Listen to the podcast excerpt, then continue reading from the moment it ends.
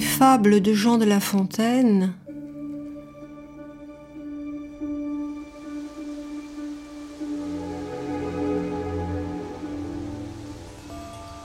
par Pascal Rédéric. Le cochet, le chat et le souriceau. Un souriceau tout jeune et qui n'avait rien vu fut presque pris au dépourvu. Voici comme il conta l'aventure à sa mère. J'avais franchi les monts qui bornent cet état et trottais comme un jeune rat qui cherche à se donner carrière lorsque deux animaux m'ont arrêté les yeux. L'un doux, bénin et gracieux, et l'autre turbulent et plein d'inquiétude.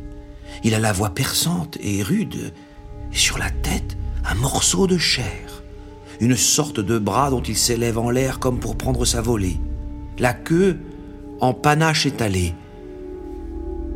Or, c'était un cochet dont notre souriceau fit à sa mère le tableau comme d'un animal venu de l'Amérique. Il se battait, dit-il, les flancs avec ses bras, faisant tel bruit et tel fracas, que moi, qui grâce au Dieu de courage me pique, en ai pris la fuite de peur, le maudissant de très bon cœur. Sans lui, j'aurais fait connaissance avec cet animal qui m'a semblé si doux. Il est velouté comme nous, marqueté, longue queue, une humble contenance, un modeste regard, et pourtant l'œil luisant. Je le crois fort sympathisant avec messieurs les rats, car il a des oreilles en figure aux nôtres pareilles. Je l'allais aborder, quand d'un son plein d'éclat, l'autre m'a fait prendre la fuite. Mon fils, dit la souris, ce doucet est un chat, qui, sous son minois hypocrite, contre toute apparenté d'un malin vouloir est porté. L'autre animal, tout au contraire, bien éloigné de nous mal faire, servira quelques jours peut-être à nos repas. Quant au chat, c'est sur nous qu'il fond de sa cuisine. Garde-toi, tant que tu vivras, de juger des gens sur la mine.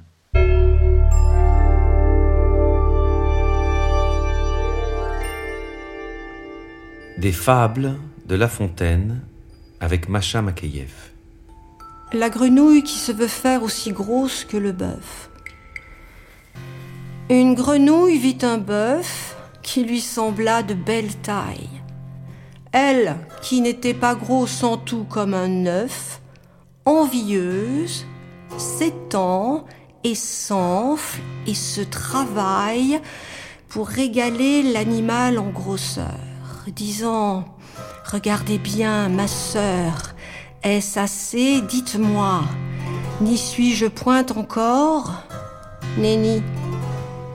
M'y voici donc Point du tout. M'y voilà Vous n'en approchez point.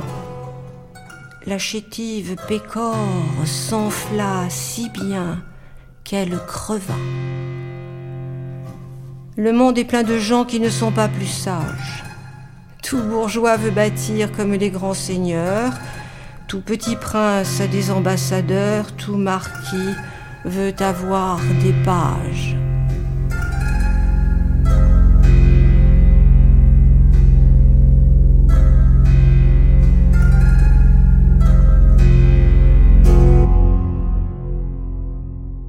Le rat et l'huître. Un rat, hôte d'un champ, rat de peu de cervelle, dès l'art paternel, un jour se trouva sous. Il laisse là le champ, le grain et la javel, va courir le pays, abandonne son trou.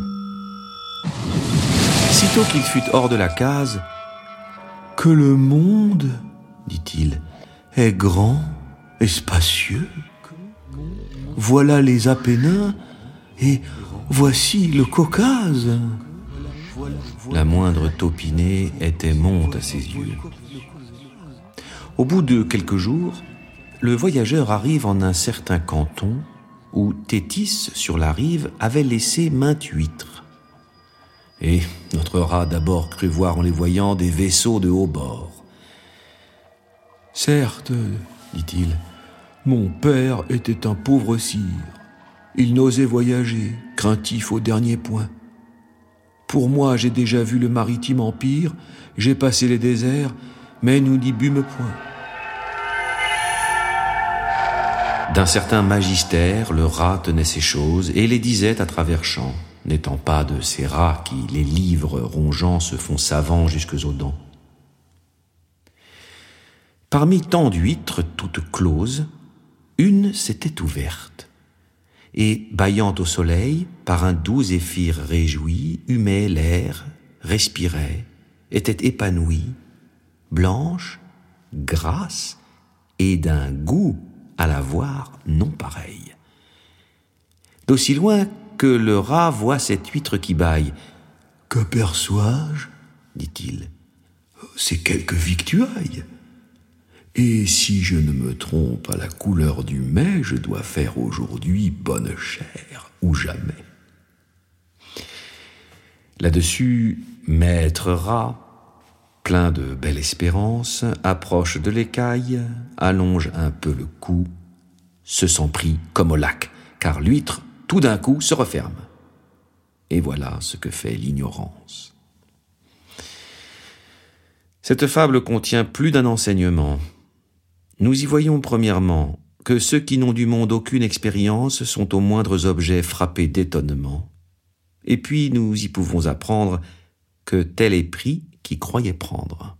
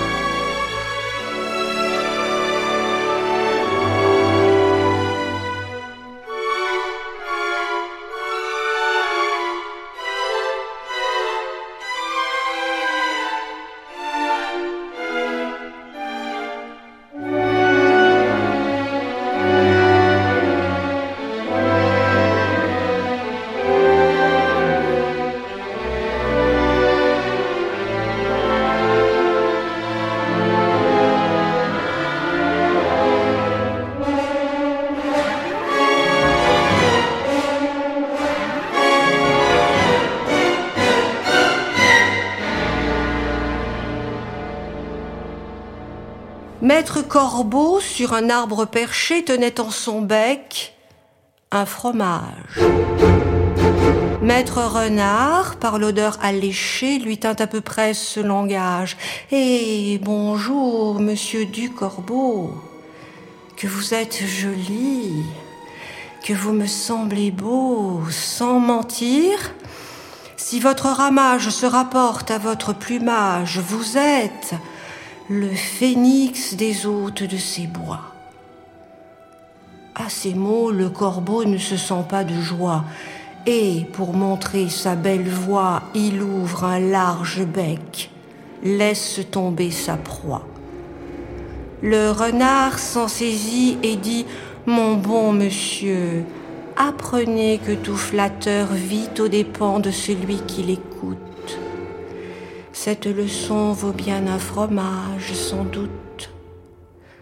Le corbeau, honteux et confus, jura, mais un peu tard, qu'on ne l'y prendrait plus.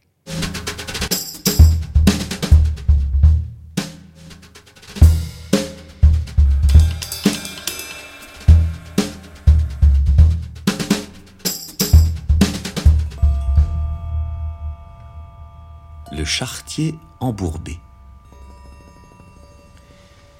Le phaéton d'une voiture à foin vit son char embourbé. Le pauvre homme était loin de tout humain secours. C'était à la campagne, près d'un certain canton de la Basse-Bretagne, appelé Quimper-Grantin. On sait assez que le destin adresse là les gens quand il veut qu'on enrage. Dieu nous préserve du voyage.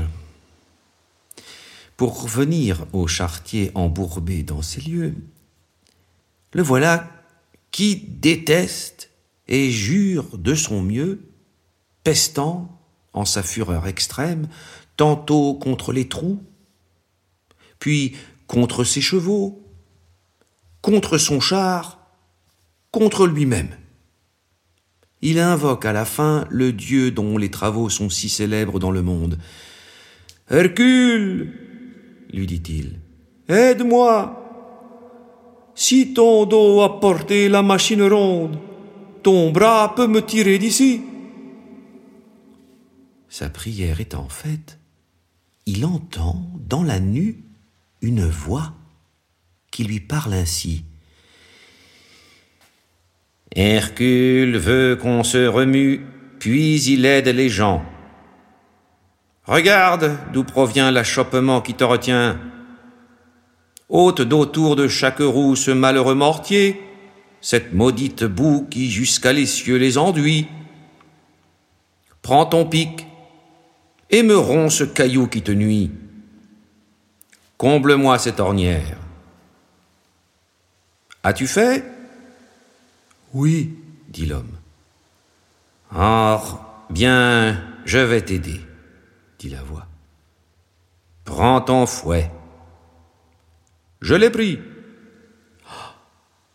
Qu'est-ce ceci? Mon char marche à souhait? Hercule en soit loué. Lors la voix. Tu vois comme tes chevaux aisément se sont tirés de là. Aide-toi, le ciel t'aidera.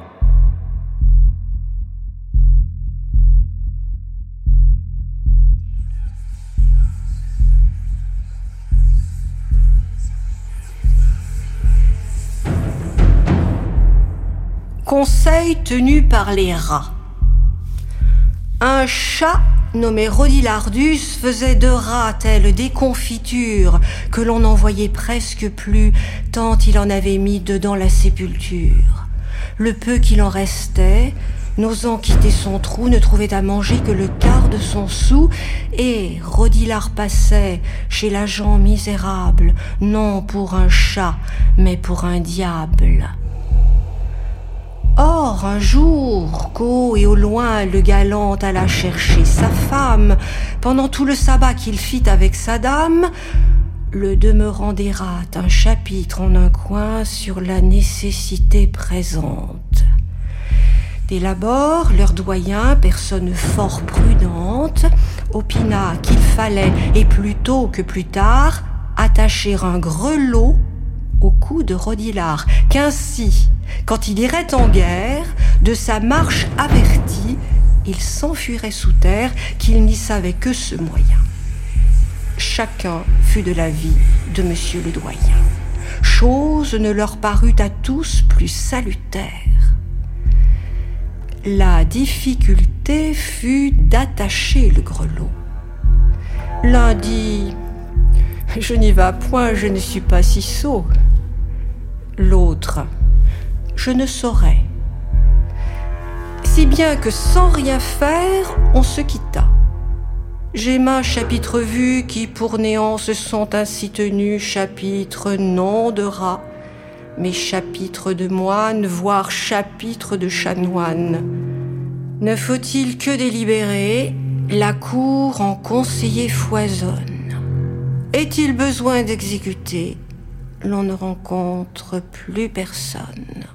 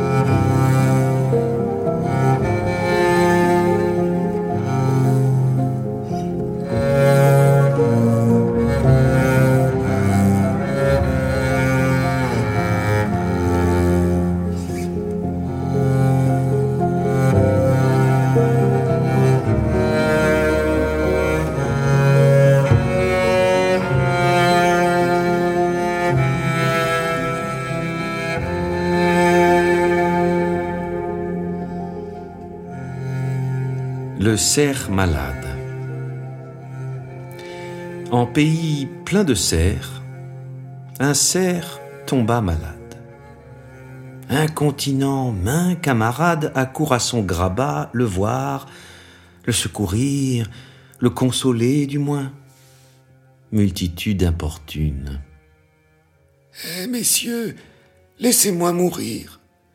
Permettez qu'en forme commune la parque m'expédie, et finissez vos pleurs. Point du tout, les consolateurs de ce triste devoir tout au long s'acquittèrent. Quand il plut à Dieu, s'en allèrent. Ce ne fut pas sans boire un coup, c'est-à-dire sans prendre un droit de pâturage. Tout se mit à brouter les bois du voisinage. La pitance du cerf en déchut de beaucoup. Il ne trouva plus rien à frire, d'un mal il tomba dans un pire et se vit réduit à la fin à jeûner et mourir de faim. Il en coûte à qui vous réclame, médecin du corps et de l'âme. Au temps, aux mœurs, j'ai beau crier, tout le monde se fait payer.